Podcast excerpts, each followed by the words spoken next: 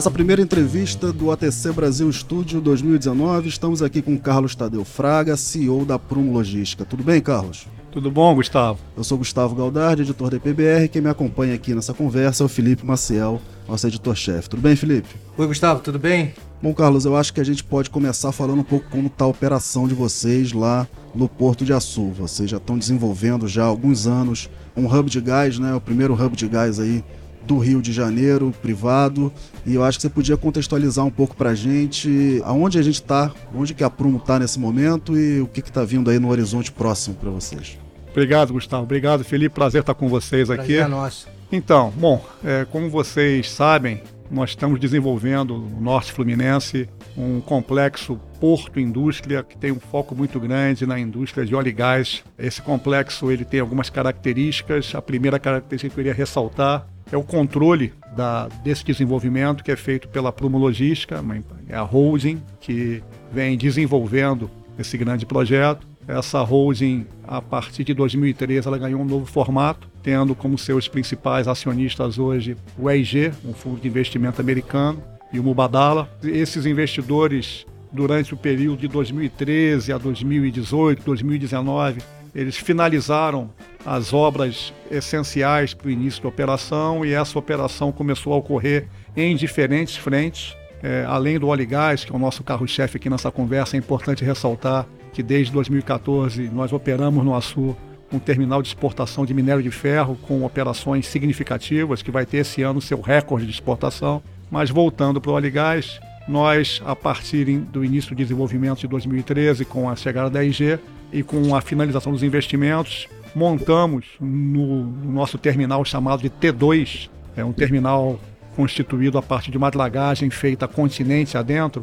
Nós montamos hoje é, o que é a base de apoio logístico offshore mais relevante para as operações da Bacia de Campos e temos o prazer e a satisfação de ter lá instalado a Edson Schwest, um, um dos maiores players globais na atividade de apoio logístico offshore.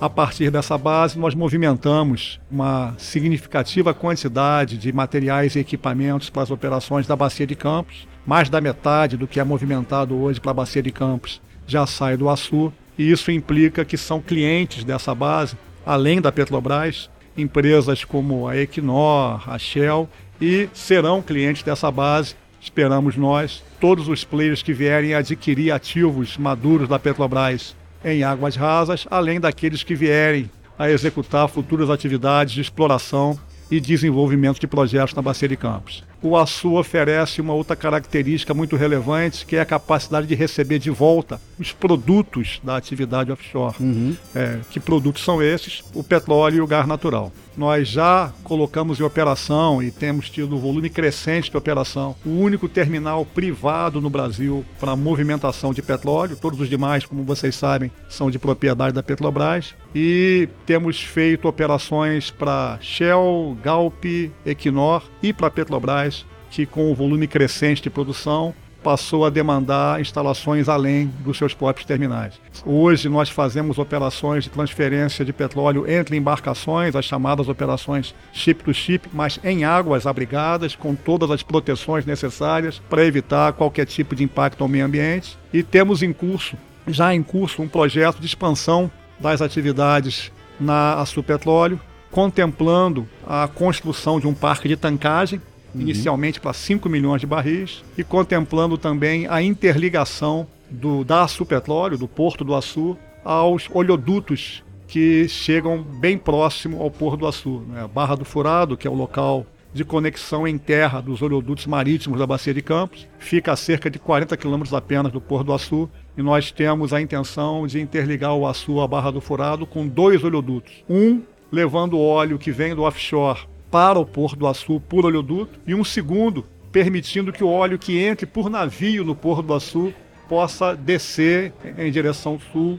para abastecer as refinarias da região sudeste. Bom, a gente está falando bastante de logística de óleo. Eu queria saber a sua opinião. Como é que você está vendo esse processo de abertura do mercado de refino, já que é um mercado tão importante para vocês? Essa pulverização também só não na produção, mas eventualmente no futuro, no processamento, na distribuição, no transporte e distribuição de combustíveis também. Bom, obviamente nós estamos acompanhando com muita atenção esse movimento. É um movimento que vai trazer uma nova dinâmica para o mercado de refino brasileiro, para o mercado de abastecimento né, uhum. de petróleo e derivados no Brasil. E esse acompanhamento atento, ele tem uma razão de ser que tem vínculo com o que eu comentei há pouco. Algumas dessas refinarias, notadamente a Regap, ela está sendo vendida e vai demandar uma rota de abastecimento de petróleo para ela. As demais refinarias que estão à venda, todas elas têm rotas dedicadas de abastecimento de petróleo. E nós acreditamos que através do Porto do Açu nós possamos via desenvolver uma rota dedicada de abastecimento de petróleo para a Regap, exatamente no conceito que eu descrevi há pouco. O petróleo entrando por navio pelo Porto do Açu, descendo por oleoduto do Açu até Barra do Furado e daí conectado à malha, chegando até a Regap nos interessa muito participar desse processo como um fornecedor de infraestrutura capaz de aumentar a competitividade e a eficiência desses ativos de refino. Regap, que é uma das oito unidades de refino da Petrobras que estão à venda, localizada em Betim, Minas Gerais. Marcel? É, Tadeu, você falou uh, dos projetos que estão em desenvolvimento lá, vocês estão com um grande projeto termoelétrico também no Açúcar, que vai começar inicialmente com GNL e depois vai receber gás é, do pré-sal. Como é que está o andamento desse projeto termoelétrico? Quais são os próximos passos desse projeto? Nós é, esperamos que fluam cada vez mais petróleo e gás natural. O petróleo já está fluindo, como eu mencionei, através das operações chip-to-chip, e mais adiante teremos o escoamento desse petróleo que chegará ao açúcar por oleodutos interligados à malha de oleodutos da região. E no gás, especificamente, através da nossa subsidiária chamada Gás Natural do Açu, onde nós temos como sócios, além da Prumo, a BP e a Siemens, nós estamos desenvolvendo o maior parque termoelétrico da América Latina. Já é, estão em estágio muito avançado as obras de construção de um terminal de regaseificação e da primeira termoelétrica, a GNA1. Nós é, temos hoje, trabalhando nessa obra, é, incluindo as linhas de transmissão, cerca de 5 mil pessoas. É importante ressaltar um contingente significativo de pessoas oriundo da região, é, pessoas que foram qualificadas por nós para a realização dessas obras. Essas obras estão sendo conduzidas é, rigorosamente no prazo e no custo planejados e, mais importante ainda, com um nível de segurança operacional que tem sido referência, inclusive, para os nossos órgãos financiadores internacionais. Nós já superamos 7 milhões de homem-hora de exposição ao risco, é, sem nenhum tipo de acidente com afastamento. As empresas que estão conduzindo essa construção no terminal de regasificação é a Acciona, e na, no parque termoelétrico a Siemens e a Andrade Gutierrez com um desempenho, volto a dizer, é, excepcional. A primeira térmica então está é, em estágio avançado. O comissionamento, tanto da térmica como do terminal de regás, passa a ocorrer já no final do primeiro trimestre do próximo ano. A embarcação de regasificação, a FSRU, está pronta, já foi contratada a BW, está nesse momento no estaleiro asiático finalizando a pintura, uma demanda do órgão ambiental para que nós alterássemos a, a, a, cor do casco da embarcação. Mas vem para o Brasil quando? No primeiro tri do ano que vem. Uhum. É, ela é, é, um dos elementos importantes para o início do comissionamento. Uhum. E na medida que o comissionamento avançar, nós caminharemos para o primeiro despacho da GNA1, que ocorre em janeiro de 2021. Paralelamente a isso, nós iniciaremos a construção da segunda térmica, a GNA2. As duas térmicas somadas é, atingem a capacidade de 3 gigawatts. Lembrando que nós temos licença no complexo para atingir 6,4 GB, portanto, teremos outros projetos à frente.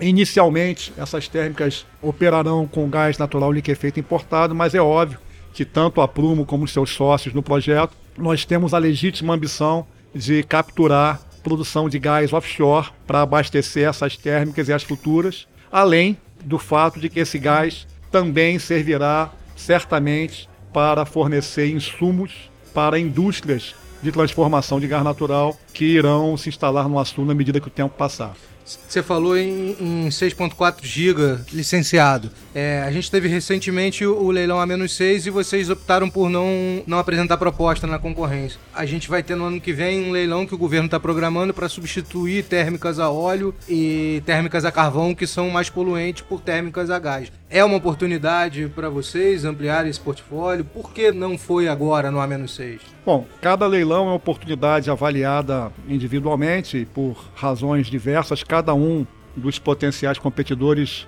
faz as suas escolhas. Nesse último leilão, Nós acompanhamos atentamente, nos qualificamos para o leilão, mas por condições que nós julgamos menos atraentes, acabamos por não participar. Temos, obviamente, total interesse nos próximos leilões, estamos acompanhando o mercado acompanhando as oportunidades, discutindo internamente com os sócios essas oportunidades e certamente iremos capturar no futuro outras térmicas para o Açu. Obviamente, a rentabilidade é algo que para nós faz é, muita diferença quando participamos desses projetos e as nossas análises indicam que teremos à frente excelentes oportunidades, algumas delas, inclusive, com uma possibilidade de coincidência temporal com alguns grandes projetos de produção de gás offshore, o que torna a oportunidade mais interessante ainda. Então, estamos acompanhando, estamos conversando com todos os, os players do setor Estamos internamente com os nossos sócios analisando sempre com muito rigor e muito detalhe cada oportunidade dessas e certamente vocês terão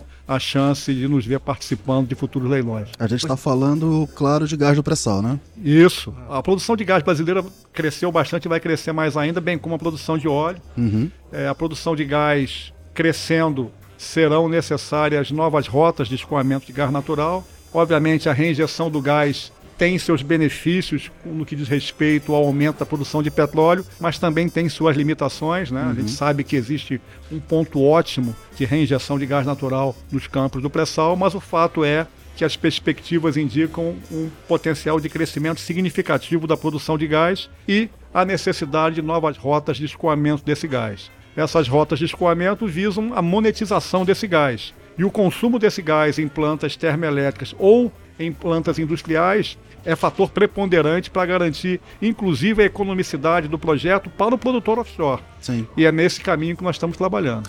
Quando você fala do casamento da produção com a geração de energia térmica, a ideia é casar o primeiro óleo, o primeiro gás com os leilões de energia no futuro, é isso? não, necessari é, não necessariamente casar, mas poder oferecer para o produtor de gás offshore um consumo firme e significativo de gás natural para que ele possa efetivamente ter uma oportunidade de monetização desse gás que vai ser produzido. Isso vale tanto para o gás associado, mas principalmente para alguns campos que têm com alto potencial de produção de gás, diria não associado, ou predominantemente gás. Agora, você falou mais de uma vez aí das rotas. A EPE lançou um estudo recentemente sobre os, os gasodutos e que contempla uma rota diretamente para o Açu. Vocês estão estudando uma rota de gás chegando no Açu? Nós pretendemos que uma rota de gás chegue no Açu. Entendemos que o Açu tem uma localização geográfica muito favorável. Obviamente, para que isso aconteça, nós precisamos entrar em entendimentos que sejam produtivos para todos os envolvidos, a começar por aqueles que vão produzir o gás offshore temos condições de oferecer no Açu é, capacidade de processamento desse gás natural, capacidade de extração de líquidos do gás natural e de movimentação desses líquidos, como poucos outros locais no Brasil têm condições de oferecer. Temos condições de oferecer no Açu, tanto nas termoelétricas como também em projetos industriais um consumo significativo, além da interligação do açúcar com a malha de gasodutos, permitindo que a molécula possa escoar para onde o consumo ocorrer. Ou seja, essa versatilidade faz parte. Mas vocês podem ser investidores dessa rota? Se Ou... necessário for. É, hoje em dia, enfim, existem várias formas de você viabilizar projetos dessa natureza. Os projetos do pré-sal, onde a Petrobras constituiu as rotas, as próprias rotas do pré-sal foram constituídas de forma compartilhada. Uhum. São rotas onde a Petrobras fez investimentos em conjunto com produtores. Em outros países do mundo, os investimentos em gasodutos às vezes são feitos por empresas que não são necessariamente aquelas que produzem o gás. Uhum. O novo mercado de gás está trazendo essa dinâmica para o Brasil. O mais importante é que esse ambiente seja um ambiente atrativo para investimentos, de forma que os potenciais investidores, seja qual for o perfil, se sintam atraídos a fazer esses investimentos. Essa é a, a, uma das principais mudanças do novo mercado de gás? É, é, é, dar essa abertura, essa possibilidade de vocês fazerem esse tipo de investimento? É, não só essa, né? Essa é uma das mudanças. Eu acho que as motivações do novo mercado de gás é, estão muito em linha com o aumento da diversidade dos atores no setor, né? A própria Petrobras reconhecendo que ela pode reduzir um pouco o seu perfil de atuação, abrindo espaço para outros players. Questões de natureza de competitividade, o CAD, inclusive, atuando. E, de novo, nós não estamos fazendo nada a não ser copiar boas práticas que deram certo internacionalmente. Uhum. É, o Brasil está caminhando nesse setor, no setor de infraestrutura de midstream, para um modelo que muito se assemelha a, a um modelos maduros implementados com sucesso, mundo afora. Cada participante desse setor de óleo e gás busca diferentes retornos e diferentes riscos Obviamente, um projeto de exploração e produção offshore, ele tem uma natureza de risco mais acentuada e um retorno que é compensador para esse risco. Projetos de midstream são projetos de menor risco, mas de retorno, enfim, razoavelmente atrativo para um outro perfil de investidor. E a gente está caminhando para uma dinâmica, na minha visão, é, bastante compatível com os casos de sucesso que a gente conhece mundo afora. A gente pode dizer que a Prumo daqui a pouco vai estar investindo fora do Porto do Açu também? Bom, olha só, é, é uma pergunta provocativa, mas eu diria o seguinte: o nosso foco hoje da Prumo é o Porto do Açu. É o Porto do Açu como área para desenvolvimento de projetos voltados para a logística de óleo e gás e para o setor de energia e desenvolvimento industrial já nos traz um desafio significativo.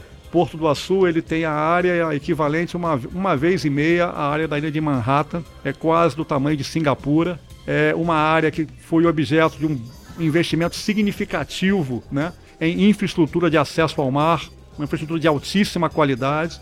E nós hoje estamos completamente focados no desenvolvimento desse projeto. Os nossos acionistas principais na Prumo têm eventualmente participado de projetos em outras geografias, mas hoje, no momento, na nossa estratégia, a Prumo está inteiramente focada nesse grande projeto. É o projeto de investimento mais relevante no Rio de Janeiro, no território do Rio de Janeiro, excluindo aí os projetos offshore. É um projeto que tem um significado muito poderoso quando se pensa em reindustrialização ou talvez industrialização do Estado.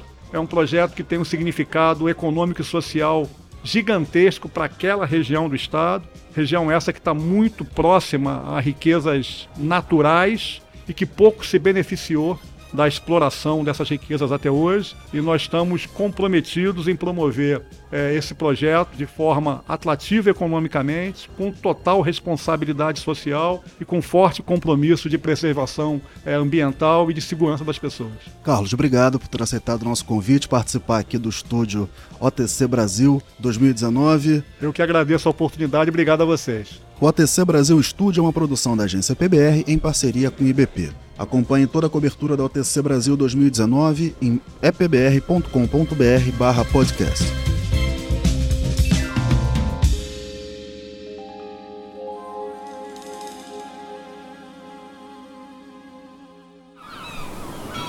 Este podcast foi editado pela Maremoto.